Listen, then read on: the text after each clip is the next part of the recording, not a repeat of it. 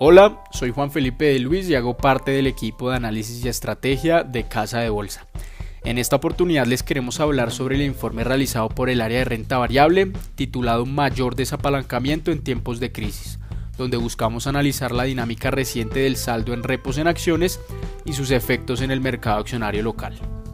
A corte de abril de 2020, el saldo en repo registró una significativa reducción del 53% frente a diciembre del año anterior, ubicándose en un nivel históricamente bajo.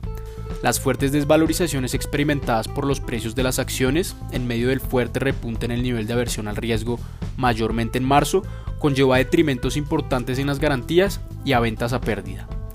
De las 16 acciones en las cuales se puede llevar a cabo operaciones repo, frente a diciembre de 2019, la acción preferencial de Grupo Aval mostró la mayor disminución en monto, seguida por ISA y GEB.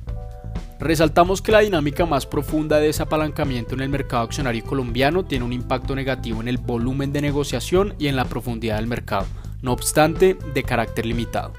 Lo anterior teniendo en cuenta que personas naturales y el sector real, los inversionistas que más participan en las operaciones de tipo repo, respecto al volumen total de negociación del mercado accionario, evidencian una participación promedio durante los últimos tres años de 12.7 y 8.6% respectivamente, cifras menores que las presentadas por las AFPs y los inversionistas extranjeros.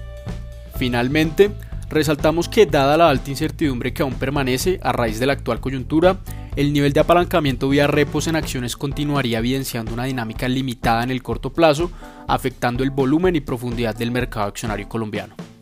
Pueden encontrar este y nuestros otros informes completos en el enlace anexo y en nuestro sitio web www.casadebolsa.com.co. Gracias y recuerden seguirnos en nuestras redes sociales.